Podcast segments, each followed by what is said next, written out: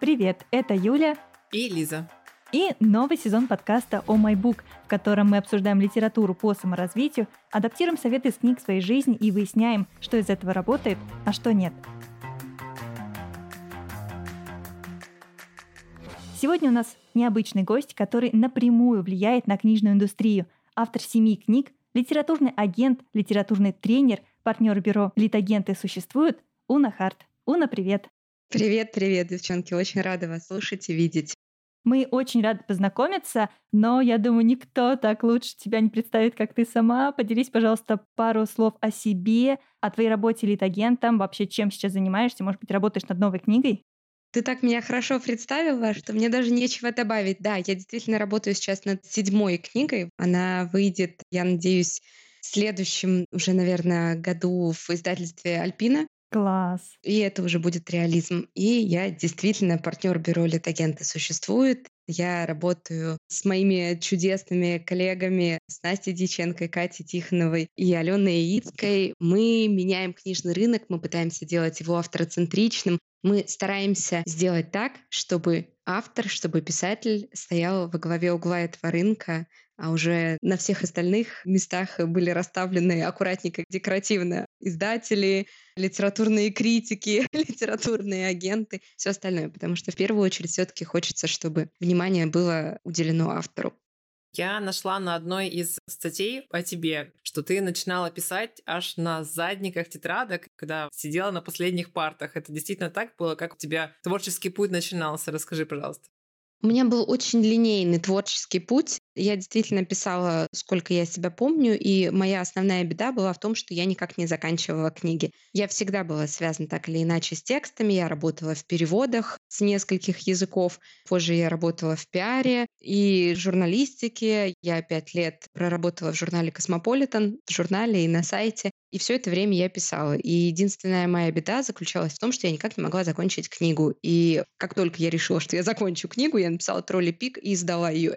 Мне кажется, что мой путь самый прямой, какой можно придумать для авторов. У меня не было каких-то тысяч попыток издаться, тысяч писем. Я написала в три издательства, мне ответило три издательства, я выбрала то, которое мне понравилось больше всего. А в какой момент ты стала помогать и другим дорабатывать свои работы, перешла в такую помощь другим доводить их работы до идеалов? Когда это произошло?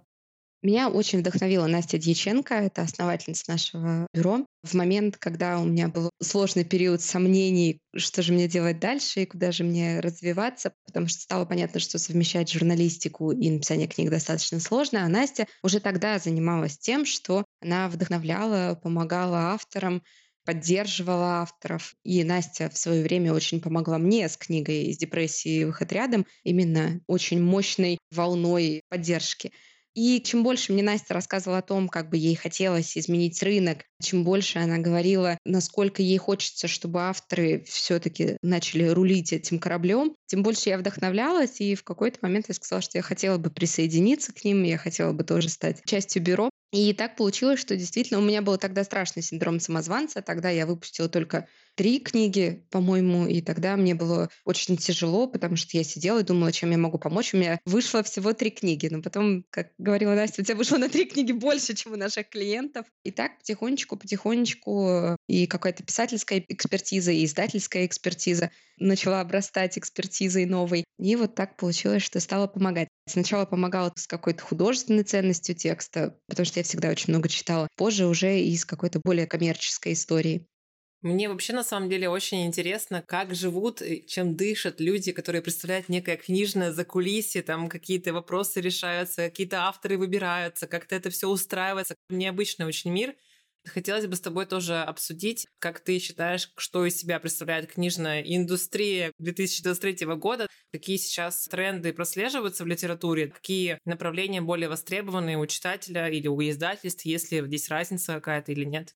Здесь есть несколько важных моментов. Действительно, российский книжный рынок — это довольно печальный книжный рынок. Я не знаю, насколько у вас можно говорить откровенно, я буду говорить откровенно. Он стагнирует, он падает. На последней ММК кто-то говорил, что он вовсе даже не падает. Кто-то спорил, да нет же, вот посмотрите на цифры. Давайте опираться на цифры Российской книжной палаты. Рынок падает. Уходят зарубежные авторы. Вместе с тем портфели издателей становятся все консервативнее. Это связано не только с последними нововведениями в законодательстве, но и связано с тем, что издатели ориентируются сейчас на книги, которые им нужно продать, которые они гарантированно продадут. Они не могут себе позволить то поле для экспериментов, которое было даже когда я издавала свои первые книги, это было три года назад, тогда еще было некое пространство для эксперимента. Сейчас это пространство сужается все сильнее и сильнее с каждым месяцем. К чему это нас ведет? Во-первых, нас привело это к засилию Янка Далт литературы. Сейчас ни на минуточку не хочу быть снобом, я очень поддерживаю Янка Далт литературу, но тем не менее, в тех количествах, в которых она издается сейчас, это количество выглядит уже ужасающим даже для меня. Тем не менее, это самый продаваемый сегмент, это сегмент, который легче всего упаковать, легче всего объяснить читателю, и в связи с этим мы видим его все чаще и чаще.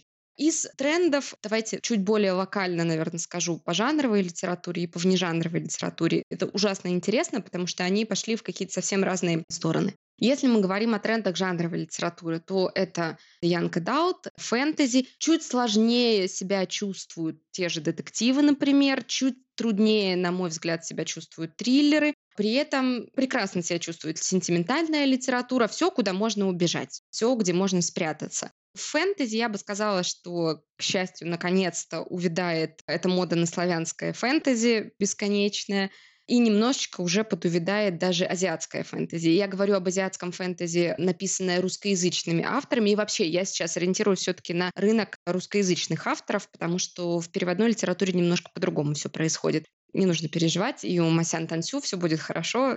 В России я уверена, что мы увидим еще переводы ее книг в дальнейшем. Сейчас я бы сказала, что редакторы пытаются нащупать что-то необычное, что-то интересное. Не так давно мы говорили с господином Вячеславом Бакулиным. Это глава отдела фантастики ЭКСМО, умнейший человек, совершенно чудесно мы с ним поговорили. И вот он, например, рассказал, что сейчас он чувствует такой вампирский ренессанс в жанровой прозе, в фэнтези. Я его не чувствую, но тут Вячеслав, возможно, несколько визионерствует. Действительно, возвращаются вампирские истории, что, на мой взгляд, довольно прикольно. Что касается внежанровой литературы, вот это вообще совершенно интересная другая тенденция. Если мы в жанровой литературе убегаем, то во внежанровой литературе мы идем туда, куда страшно когда я спрашиваю редакторов внежанровой литературы, чего они ищут, они говорят, что они сейчас отсматривают книги о том, как современные 30-летние так, я уже начинаю вслушиваться прям, потому что мне 30 плюс такая так. Конечно, мне тоже. Обалдевают от окружающего мира.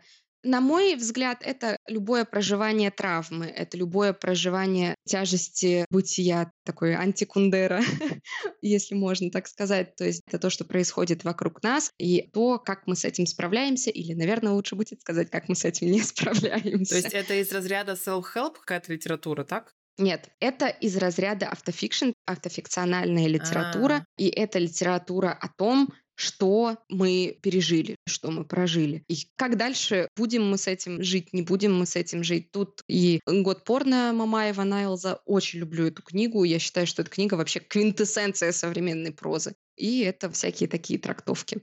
Ты сказала, что издательства ищут, что-то рассматривают в жанровой, вне жанровой литературе.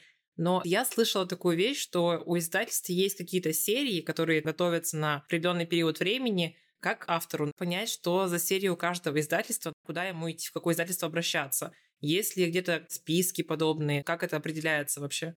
Вообще на сайтах издательств. И нужно следить за open колами, подписываться на редакторов в телеграм-каналах. Они обычно пишут, что мы ищем не так давно Евгения Сафонова, которая работает в Эксмо, искала что-то такое дарковое, темное. И вот она открывала open. Сейчас Юлия Селиванова ищет поэзию. Саша Лазарев. Очень боюсь ошибиться в его должности в отношении издательства «Полынь», поэтому главный в «Полыни», давайте так скажу, потому что очень боюсь тут где-то промахнуться. Искал, собственно, фэнтези, взрослое фэнтези для своего издательства. Тут только так. Но в целом, если книга на этапе зачатия, на этапе идеи, никак не надо ничего искать, потому что к моменту, как автор ее допишет, если он собирается ее дописать не через два месяца, уже рак на горе свистнет, и все поменяется тысячу раз. Поэтому тут я бы не стала, честно говоря, гоняться за трендами, потому что помните, что тренд, который может быть назван, уже не тренд. Если, к примеру, у меня есть какая-то идея книги, как мне понять, укладывается ли она в современную повестку и в какое агентство мне, может быть, пойти? Если у тебя есть идея книги, то правильный ответ на твой вопрос — никак. Если ты не пишешь ее за два месяца или за месяц, то я все-таки призываю смотреть на муз и больше заниматься творчеством, чем коммерцией на этапе идей потому что средний автор пишет книгу 6-12 месяцев. За эти 6-12 месяцев, как я уже сказала, рак успеет на горе свиснуть, все успеет поменяться тысячу раз. Все-таки ориентироваться на продуктовую историю стоит, когда книга уже приближается к завершению. Тогда ты уже открываешь издательство, ты смотришь, кто что издает, что сейчас есть по твоей теме. В принципе, если мы говорим о зачатке идеи и о том, что книгу только-только ты начала писать, чисто теоретически можно открыть и посмотреть, кто уже это писал. Если ты видишь, что об этом было написано, вот примерно с тем же сеттингом, с теми же персонажами, было написано лет 10 назад книга, то, наверное, немножко эта идея уже протухла. Опять же, как ее завернуть, есть тысяча ответов на этот вопрос. Если придумала ты написать какое-нибудь славянское фэнтези, например, то ты открываешь, и если ты смотришь, что примерно с твоим сеттингом написано, ну, 10 книг, то считаешь, что через год их будет 110. Угу. И тут ты придумываешь что-то, что ты делаешь уникально. Я как лид-агент всегда честно, я никогда не вру авторам. Я всегда говорю, что у вас всегда есть возможность попасть в издательство напрямую. Мы не рынок США, куда можно попасть, например, только через агентов. В России так не работает. В России ты можешь попасть напрямую. А я — это просто некоторый твой шорткат, скажем так.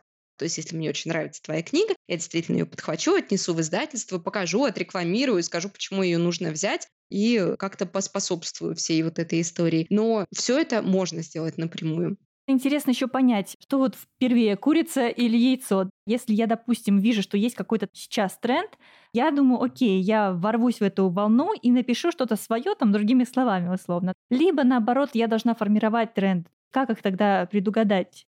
Ой, Юля, а черт его знает. Если бы мы знали, как предугадать тренд, мы бы все сидели и его предугадывали. С одной стороны, какая-то моя творческая натура очень хочет тебе ответить, что нет, ты должна смотреть на муз, ты должна писать кровью сердца. И я действительно так считаю, что авторы должны писать кровью сердца. С другой стороны, я знаю великолепных, талантливых авторов, которые поймали тренд, которые совершенно сознательно это делали, которые нашли, нащупали этот тренд, написали в него и получили свою долю популярности и известности. Поэтому что первее, с точки зрения биологии, конечно же, яйцо, потому что яйца несли еще динозавры. Но с точки зрения книжной индустрии, не знаю. Мне не нравится игра в «Предугадай тренд», это какая-то очень конъюнктурная игра, скажем так. Но вместе с тем и мне не нравится идея, наверное, вообще не смотреть на читателя и писать совсем в отрыве от вот этого диалога с аудиторией. Потому что из-за этого я, например, вижу кучу книг, которые написаны в духе 90-х. И вот ты приходишь и ты объясняешь людям, почему сейчас не 90-е, не нулевые, и почему сейчас это невозможно продать. Потому что все это уже попахивает старым дедушкиным шкафом. Получается, современную какую-то этику и какие-то современные проблемы игнорировать нельзя не стоит. Я вообще считаю, что авторы, которые отворачиваются от всего, что происходит вокруг, это немножечко странные такие авторы в коробочке. Можешь ли ты творить, заперевшись в своей комнате? Ну, наверное, можешь. Будет ли это кому-то интересно? Наверное, нет, потому что это никому не отзовется, не синхронизируется, скажем так, с общим инфополем. Здесь еще такой очень интересный, для меня кажется, спорным моментом, что вот есть серии, которые издательства спрашивают, им как будто бы проще тебе продать книгу, когда ты попадаешь четко в эту струю, в эту историю. Но с другой стороны, есть читательский запрос, который опять же формирует издательство. То есть как будто бы есть люди, которые хотят читать, но при этом они читают все равно то, что им предлагает и выпускает издательство. Неужели могут прорваться из этого читательского спроса какие-то внеплановые истории, что реально издадут, потому что есть какой-то автор, который продвигает свою книгу, но он не попадает ни в одну из серий, которые в текущем моменте есть, но при этом его поддерживает аудитория. Не миллионы, но какая-то вот там такая неплохая аудитория. Я тебе так отвечу по поводу серий. Когда я отправляла первую книгу, одно из издательств мне сказало, вы не попадаете ни в какую серию, но нам очень нравится, как написано, мы подумаем, что с вами сделать. Они вернулись ко мне через месяц, сказали, мы придумали, что с вами сделать. Но я уж тогда согласилась на другое издательство, но тем не менее, они вернулись. И здесь есть еще один момент. Я вижу, что, скажем так, издательства сейчас немножко более голодны, чем они были несколько лет назад потребность закрыть книжную дыру, образованную уходом зарубежных авторов, опять же, ничего не придумываю, все видно в статистике книжной палаты, она все-таки есть. Сейчас издаться гораздо проще, чем три года назад. Поэтому, если вы не попадаете ни в какую серию, ну, тут смотря как попадать, как не попадать. Есть жанры, с которыми сложнее. Например, к моему большому удивлению, хоррор. Одна из моих авторок, Надежда Ларионова, у нее книга выходит «Не воротишься» в ноябре. С хоррором было сложно. Нас взяли несколько издательств, но попросили сделать не такое страшное, пожалуйста. А у нее там прям такая русская хтонь и у нее как раз действие происходит в 90-е, в общем, со всеми вытекающими. Она не хотела. Она говорит, нет, для меня важно оставить текст в том виде, в котором он есть. И мы в итоге нашли и перестроили и в АСТ, она прекрасно выходит в АСТ мейнстрим. Я не вижу какого-то страха не попасть в серию. Есть авторы, которые пишут совсем какой-то авангард, и с ним сложно. Но будем честны, 99% авторов пишут все равно конъюнктурную литературу. Через меня проходит еженедельно не такое большое количество рукописей, как через издательство, но тем не менее 5-6 рукописей каждую неделю я вижу. И, ну, в очень редком случае, в очень-очень редком я вижу рукопись, которая прям вот мимо рельс идет. Ты сидишь, думаешь, что же с ней поделать-то? Обычно все-таки не эта проблема с большинством рукописей, поэтому это немножечко надуманный, на мой взгляд, страх не попасть в серию. Работа в издательстве для меня очень романтизированный образ. Я думаю, в принципе, для многих девушек, которые любят читать, был фильм Сандры Балла, где она бегала успешная в офисе, в небоскребе, бегала по дорожке, читала книгу, ушла на обед, читала книгу, ее помощник читал книги, и все постоянно были в этих рукописях. Хочется верить, что люди реально читают хоть что-то в этих издательствах, а не просто как-то пытаются что-то непонятное издавать. Одна моя близкая подруга из издательства спасается тем, и я, кстати, очень долгое время спасалась этим, потому что выгорание наступает неизбежно. Никуда от этого не убежишь, и у меня тоже есть это читательское выгорание. Мне очень сложно читать книги для себя. Она спасалась тем, что она издает один жанр, а читает вообще противоположный. Интересно. Я все-таки больше работаю с жанровой литературой. Для себя я ее не читаю вообще. Это не то, от чего я получаю удовольствие. Это то, в чем я очень хорошо разбираюсь, но не то, от чего я кайфую. Хотя временами пробивается что-то из переводного, или я, например, читаю на других языках. Немножко есть такое тоже переключение. Очень романтизировала ты образ редакторский. Это почти как писатели, которые, знаешь, едут в туры, зарабатывают десятки тысяч долларов. Хотелось бы, но нет.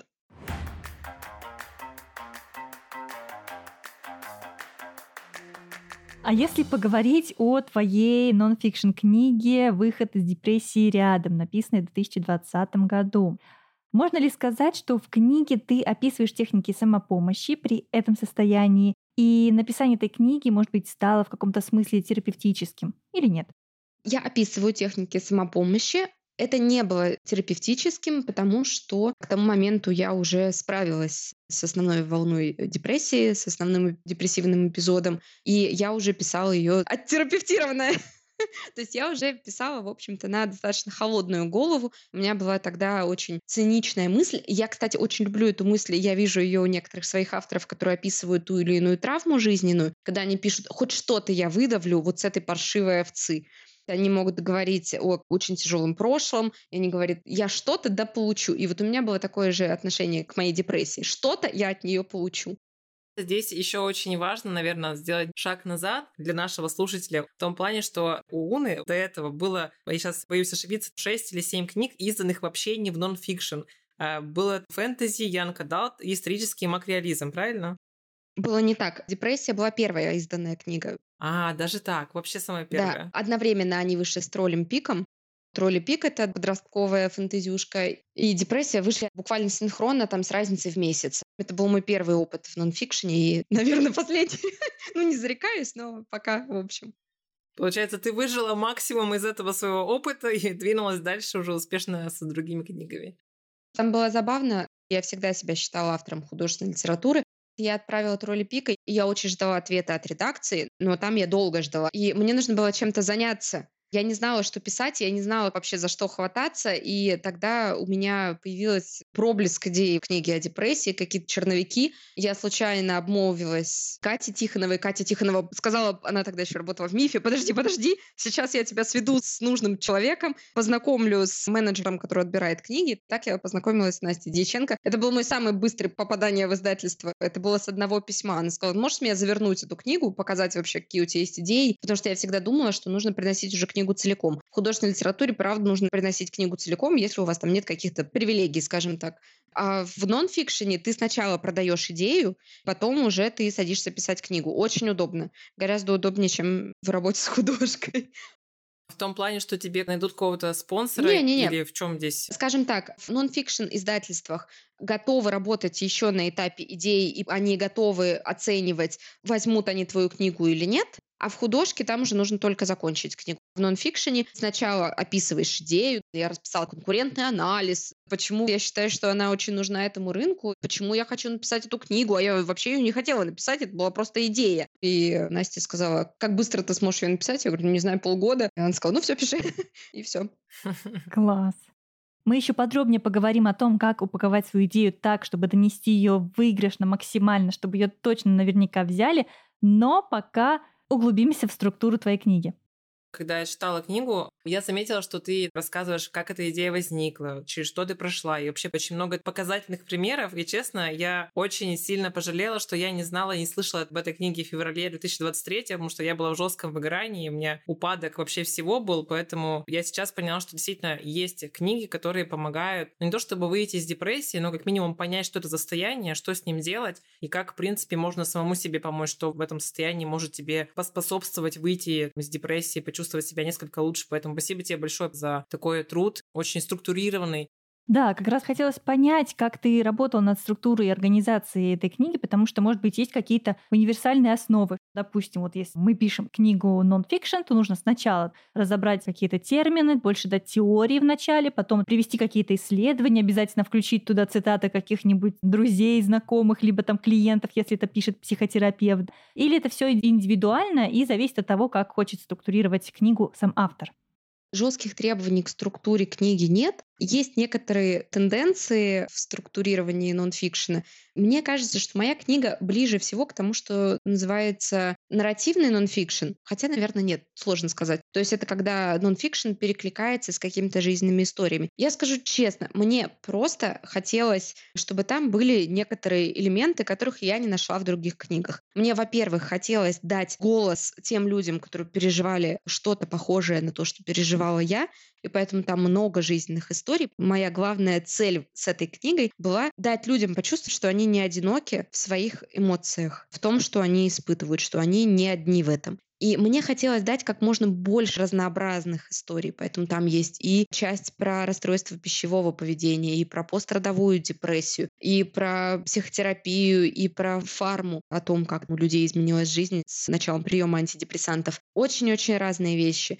При этом я затрагивала какие-то элементы, которые на тот момент мне были не близки, вроде какой-то духовного поиска и так далее. Но если для иного количества людей оно работает, значит, оно работает. Это первое, что мне хотелось. И во-вторых, я не врач, я не психотерапевт, и мне было очень важно опереться на экспертизу. Для этого у меня были консультанты. В книге помогали и психиатры, и психотерапевты. У меня был психотерапевт, который специализируется на расстройстве пищевого поведения, например. И третье, очень сложно писать в том смысле, что ты не можешь ни одно утверждение оставить висящим в воздухе, как в женских журналах 20 лет назад. Ученые доказали, что что-нибудь, что-нибудь ты обязан к этому приводить статистику. Ты не можешь сказать, что большинство людей переживают депрессию после 30. Я просто наугад говорю фразу. Ты не можешь так сказать, не подведя к этому какие-то статистические данные, какой-то анализ. Класс. То есть у меня были какие-то элементы, которые я считала, что должны быть в книге, а дальше уже смотрела, о чем я хочу говорить, что я хочу разрушить вот эту стигму психиатрии и работать с психиатром, стигму антидепрессантов и так далее и тому подобное, чтобы люди обращались за помощью. Как здорово и ценно, что у нас действительно в подкасте мы не только читаем сами книги и додумываем, что же там хотел сказать автор, но мы слышим из первых уст, что автор вкладывает, когда он пишет эту книгу, как он ее структурирует, организовывает. Очень классный, по-моему, выпуск, поэтому ставьте, пожалуйста, нам лайки, звездочки, поддержите наш выпуск репостом в своих социальных сетях. Самое главное, если ваши друзья очень долго грустят, пожалуйста, перешлите им наш эпизод. Пускай они послушают и будут знать, какую книгу им нужно прочитать в данный момент. Да, может быть, Уна, ты бы добавила что-то для тех, кто испытывает какие-то тяжелые переживания, депрессии, либо переживает ее прямо сейчас, либо имеет такой опыт, им обязательно нужно прочитать эту книгу. Но что бы ты посоветовал, может быть, дополнительно тем, кто видит таких друзей своих, кто переживает эти чувства, либо у кого любимый человек проживает сейчас депрессию? Что бы ты посоветовал? Ой, Юля, вот тут очень тяжелый момент, очень трудный вопрос. Я небольшой фанат помощи без запроса, скажем так. Mm, угу. Я считаю, что взрослые люди могут попросить о помощи. С другой стороны, я понимаю, что когда мы говорим о депрессии, не всегда есть возможность, не всегда есть ресурс. Поэтому, если мой партнер переживал депрессию, я чаще всего говорила, я здесь для тебя. Если ты хочешь, я могу найти тебе врача, договориться, чтобы вы с ним встретились. У меня достаточно сознательный партнер, поэтому если ему это надо, он говорит, да, у меня сейчас нет на это ресурса, можешь, пожалуйста, взять это на себя. Угу. Если тебе нужно что-то еще, ты можешь в любой момент меня попросить, я здесь. Но всегда помните, что в первую очередь все-таки маску на себя, и вы можете оказать помощь М. только если у вас у самих есть силы и возможность, правда, помочь. Интересная история, что ты рассказала идею своей подруге, и вот так получилось не то чтобы легко издать, легко написать, нет, конечно, но тем не менее зацепить издательство и уже понимать, что на твою книгу будет спрос как минимум вот в этом издательстве, и можно будет с ними продолжать диалог. Но если мы возвращаемся к авторам, как убедить людей, что в моей книге есть потенциал? Если, допустим, я верю в свою идею, я верю в то, что я написал, как донести до других, до издательств, до редакторов, до литературных агентов, что эта идея, эта книга нуждается в издании? Тут есть длинный путь и короткий путь. Мне, с одной стороны, сейчас правда не хочется играть в какую-то рекламу, но давайте я расскажу, как это работает со мной. Ко мне часто приходят авторы еще на этапе идеи или когда книга написана наполовину. Я даю оценку художественной ценности книги и говорю, куда ее можно пристроить. Моя экспертиза заключается в том, что я знаю большую часть издательств России. Ключевые издательства я знаю все, и я знаю то, что они ищут. Вот человек приходит, я говорю, ты можешь отправить книгу сюда, сюда и сюда. Если у меня случился матч «Любовь с книгой», я говорю, что я сама ее покажу издателю. Это действительно шорткат. Я никогда не вру. Если я считаю, что эту книгу сейчас нельзя издать, если я считаю, что у этой книги нет сейчас потенциала, я тоже это скажу. Я не единственный, если что, эксперт на рынке. Существуют другие люди, существуют редакторы издательств, которые тоже предлагают свои услуги по такой оценке рукописи.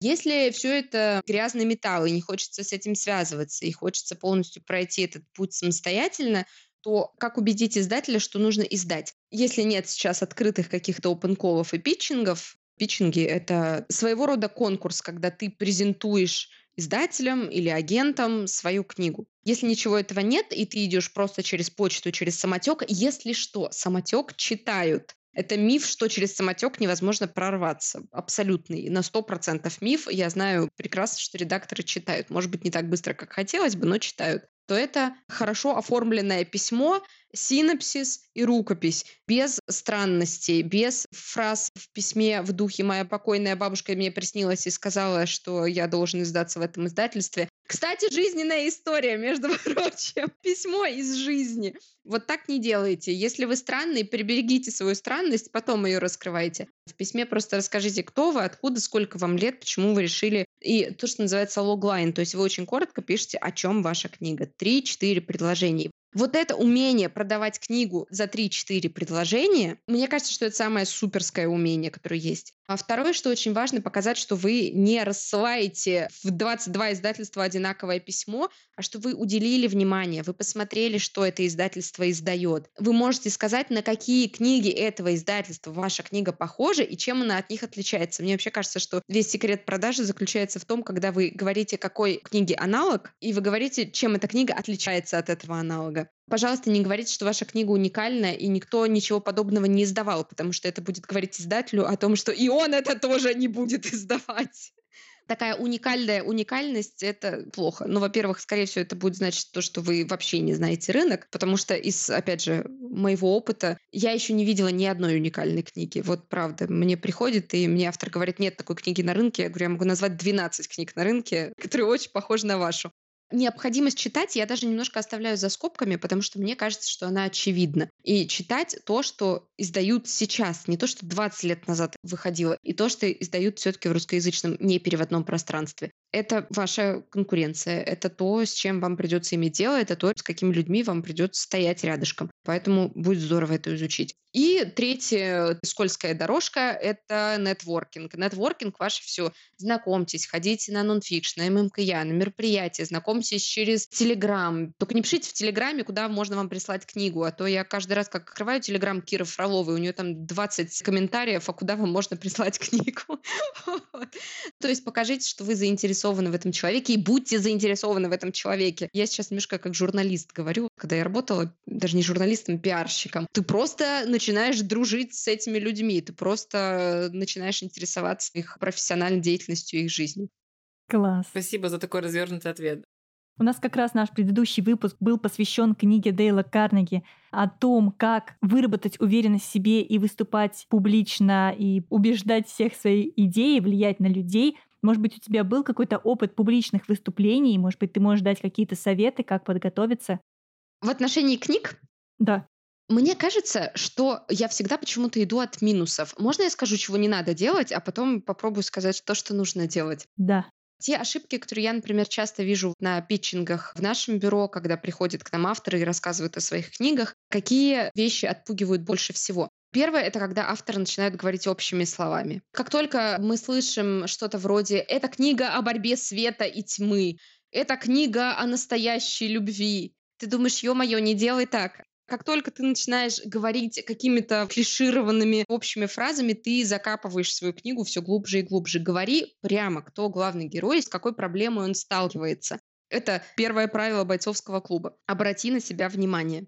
Не в том смысле, что выйди голый на трибуну, хотя это, безусловно, обратит на себя внимание. И у нас были авторы, которые давали такой прям шок-контент э, знакомства. Авторы с замечательными книгами, они голыми выходили, серьезно? Да нет, нет, нет, голыми не выходили, но, в общем, говорили какие-то очень откровенные вещи о своей жизни, например. И вообще, когда человек говорит о своих личных травмах, это не значит, что он заваливает личные травмы. Ну, в смысле, это не обязательный пункт. Это скорее то, что цепляет. Уходим от общих фраз, не пересказываем сюжет прям подробно-подробно. Вот этого у нас тоже много, когда автор приходит и говорит, а потом Васька такой говорит, Юр, а что ты? А Юра такой отвечает ему, а Алена потом говорит, ты не любишь меня. В общем, так не надо делать не уходим в такие детали, только общий сюжет. И на питчингах все-таки стоит рассказать, чем закончится книга. Не надо оставлять интригу. Никого из издателей интрига не волнует. Их волнует, как выглядит эта история линейно, то есть где она начинается, где она заканчивается. И опять же, повторюсь, здорово, если вы скажете, на какие книги похожа ваша книга и чем она от них отличается. Это будет говорить о вас как о человеке, который позаботился о себе, о своей книге, присмотрел ей какое-то тепленькое место на полочке. Лично мне, как агенту, не очень нравится, когда автор читает с листа, это всегда видно. Понятно, что человек нервничает, понятно, что человек беспокоится. Но когда речь слишком отрепетированная, слишком гладкая, это немножечко тоже сбивает. Говорите о личном, говорите о том, как у вас появилась идея этой книги, говорите о том, почему вы написали именно об этом, а не о чем-то другом. Например, я работала с каким-то количеством женщин, которые пережили тяжелые роды и решили написать кто-то, например, вообще пишет что-то супер эскапистское, куда-то вообще в фэнтези-фэнтези уходит, потому что для женщины это способ как-то переосмыслить вот эту свою травму. И ты сразу становишься немножечко ближе к человеку, ты понимаешь, почему он это делает. Наверное, не стоит признаваться, если ты пошел в книжную индустрию срубить кучу бабла, все равно не удастся с большой вероятностью. Но если это какое-то личное переживание, это всегда немножечко сближает слушателя и оратора. Здорово. Мы знаем, что у вас в агентстве есть тоже конкурс питчингов. Расскажи, как давно он проводится и как в целом возникла такая идея, почему вы в лид-агентах решили организовать отдельные питчинги, как это произошло вообще?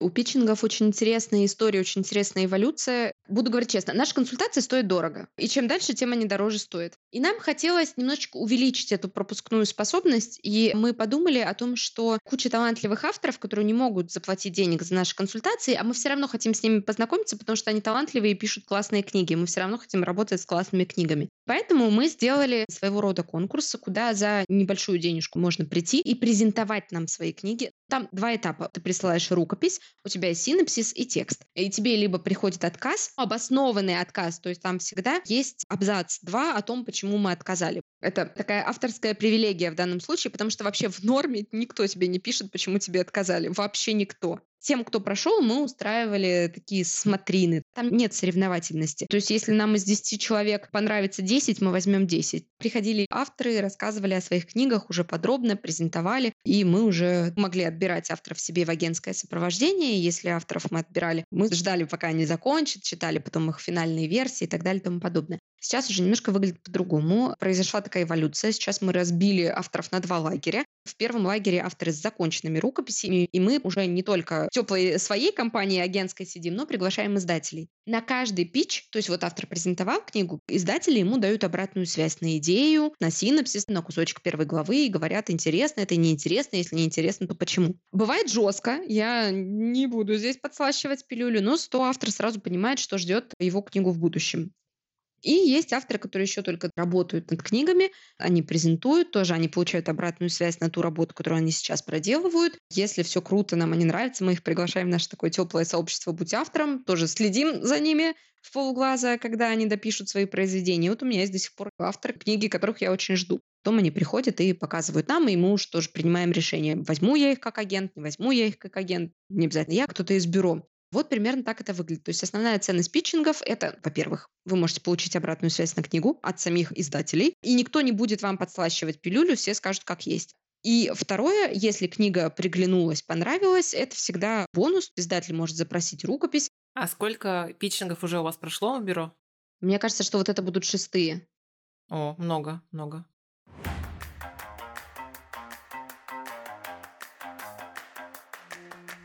А как ты понимаешь, что, допустим, у этого произведения есть какой-то потенциал? По каким признакам, может быть, ты это понимаешь? Может быть, там какой-то особый слог тебе понравился или тебя зацепила какая-то история?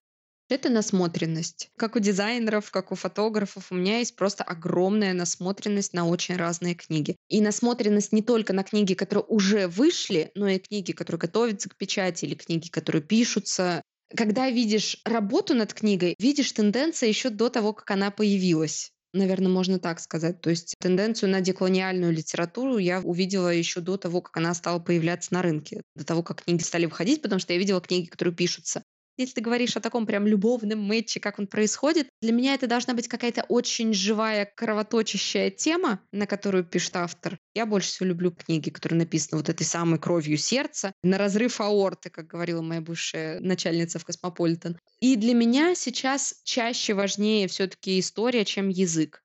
Потому что таких, как Салман Рушди, мало. Или Арундати Рой, то есть каким-то вот кружевным невероятным слогом. И все-таки история всегда будет стоять на первом месте. А язык, красивости текста всегда будут скорее инструментами, чем основным блоком. У меня возник такой вопрос, может быть, ты можешь как-то это прокомментировать. Знаешь ли ты зарубежный рынок, и могла бы ты как-то его сравнить, допустим, с тем, как там все устроено? Действуют ли там такие же системы, что есть агент, есть литературный тренер, или как-то все по-другому? Что-то похожее, что-то не похожее. Не так я супер-пупер глубоко знаю, но, во-первых, нет как такового зарубежного рынка. Это мы сейчас немножечко как в СССР. Есть мы, а есть зарубеж. Мгм. Нет, есть отдельно немецкий рынок, есть отдельно франкофонный рынок, есть отдельно рынок США, есть рынок Китая. И они все функционируют по-разному. Очень часто на англоязычном рынке, во-первых, ты вообще не попадешь в издательство напрямую. У тебя нет способа попасть в издательство напрямую. Есть рынки агентов. Ты регистрируешься, там выкладываешь книгу и ждешь, пока кто-то придет из агентов, выскажет желание взять твою книгу. Так можно как будто бы и не дождаться даже этого, да? Абсолютно так. И в России ты можешь не дождаться того, чтобы тебе издатель ответил. На рынке США есть прослойка из агентов. На сайтах издательств, где ты хочешь, например, издаться, ты можешь найти страницу, где выложен список агентов, с которыми сотрудничает то или иное издательство. А у них распространен вообще сам издат? У них есть такие, как у нас Ридеро, например. У них есть Amazon. Ну, Amazon это мегагигант, там, наверное, есть все вообще. Да. Поэтому я думаю, что им не нужен Ридеро, потому что у них есть Amazon, но вот насчет их самоиздата ничего не знаю, честно.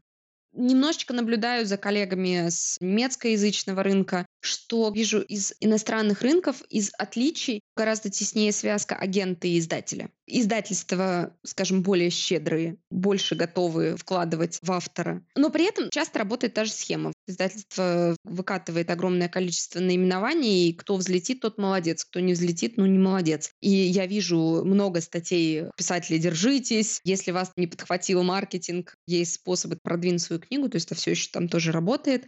Я чуть больше, понятно, знакома с сербоязычным рынком, потому что я тут живу, и тут, например, достаточно маленькие тиражи по сравнению с Россией. Прям совсем они крошечки-крошечки. Я вижу книги, которые там супер много премий получили, у них тираж 500 экземпляров. Доп-тираж, ну, тем не менее. Я не знаю, что в России доп-тираж был в 500 экземпляров. Теперь, мне кажется, сложилась более такая полная картина. Но я припасла такой интересный, пикантный вопрос, наверное, для всех тех, кто слушает нас и не был знаком вообще с термином «литературный агент».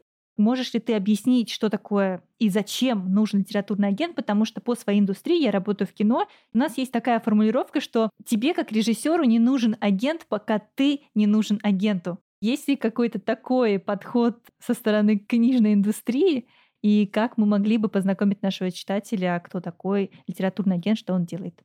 Литературный агент — это человек, который помогает автору и отстаивает его интересы. Это его, по сути, представитель. Это человек, который, если он заинтересовался, поможет найти издательство или поможет найти другой способ издать книгу издательства, если что, это не единственный священный грааль, которого все жаждут. Мы помогаем выстроить коммуникацию. Мы часто коммуницируем за автора, отставим его интересы по роялти, рассказываем, что нормально, что ненормально, выбиваем какие-то лучшие условия, помогаем разобраться с договором. У нас есть отдельно юрист, который занимается договором. 99% авторов не читают договоры. Они такие, господи, меня взяли в издательство, конечно, я подписываю все, и вторую почку тоже. Очень часто такое бывает. Мы это те люди, которые говорят, так, подожди, стоп, давай мы разберем. До каждой строчки мы докапываемся, чтобы условия были как можно лучше для автора. Помогаем с продвижением, рассказываем, что нужно сделать, как нужно сделать. Пристраиваем в какие-то самые лучшие места, куда хочется автору, если это возможно. И работаем мы как агенты за процент.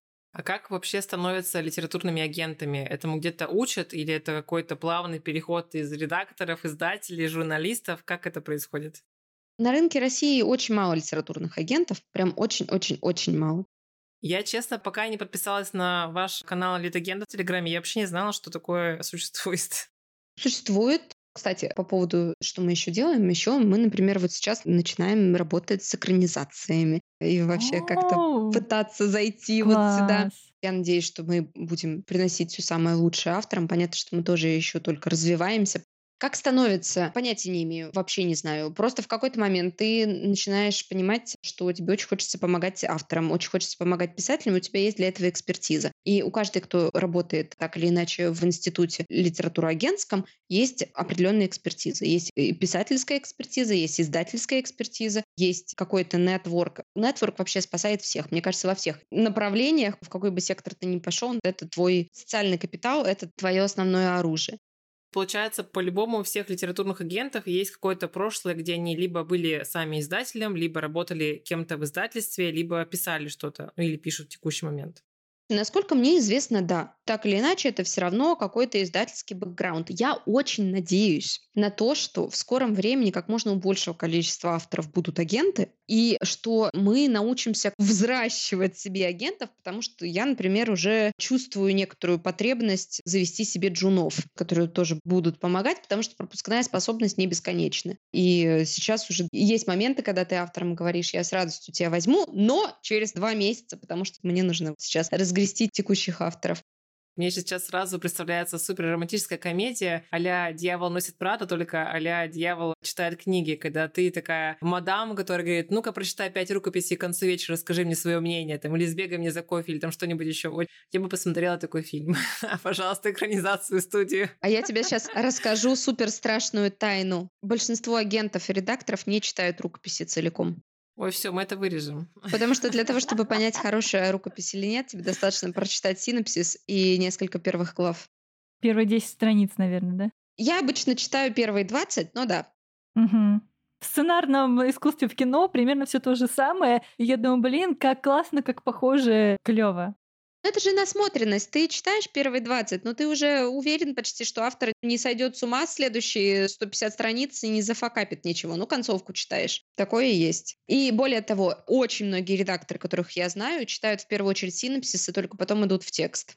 Угу. Угу.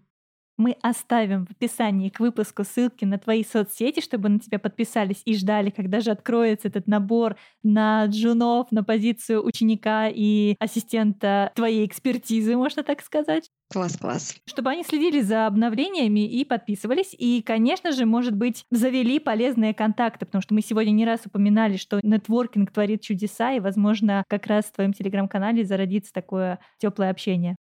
Да-да-да, подписывайтесь, там куча редакторов издательств сидит и общается в моем телеграм-канале. Кстати, самое смешное, вы когда меня спрашивали, как ты стала литературным агентом, я вдруг вспомнила ситуацию, я называю питчинг в лифте. Представьте, что вы едете в лифте со Стивеном Спилбергом, и вам нужно запичить ему свой фильм, у Роберта Макки было. И вот первая книга, которую я запичила, это была книга Марии Войси «Ротки». Она уже, если что, вышла, уже две части ее вышли. И вот ее я как раз запичила в лифте Кире Фроловой, когда я ехала, я говорю, Кира, я читаю такой обалденный гримдарк, там главная героиня проститутка, там вообще супер здорово, там колдовство, а еще тогда не было такого. Кстати, и сейчас я не сказала бы, что засилие гримдарка, но это было прям что-то. А для Киры я знаю, что для нее в целом, как для редактора, как для человека, очень важно делать каждый раз что-то новое. Я надеюсь, Кира нас не слушает. А, я часто давлю на то, что Кира, вот этого ты еще не издавала, вот этого ты еще не делала. Я такая, правда, не делала. И вот пока мы ехали в лифте с 13 этажа на первый, я и запитчила эту книгу. И так э, начался мой литагенский путь. Я стала понимать, что люди, с которыми я тепло общаюсь как с друзьями, они могут быть не только друзьями.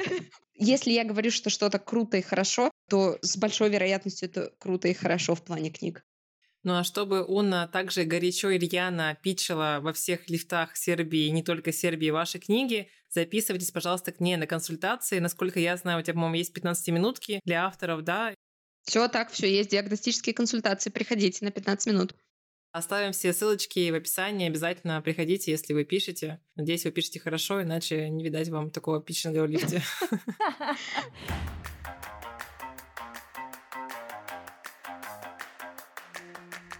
Мне очень хочется подтолкнуть авторов, которые нас слушают, и им подсказать, не убегайте куда-то совсем в закрытые герметичные миры, пишите о том, что происходит вокруг вас. Не бойтесь писать о том, что вы видите. Вы можете писать и феминистично. Кстати, сейчас из того, что я наблюдаю, снова, например, поднимает голову фантастика. Та фантастика, которая была с нами в 20 веке в неком ее классическом воплощении, когда фантастика является безопасным отражением того, что происходит вокруг нас.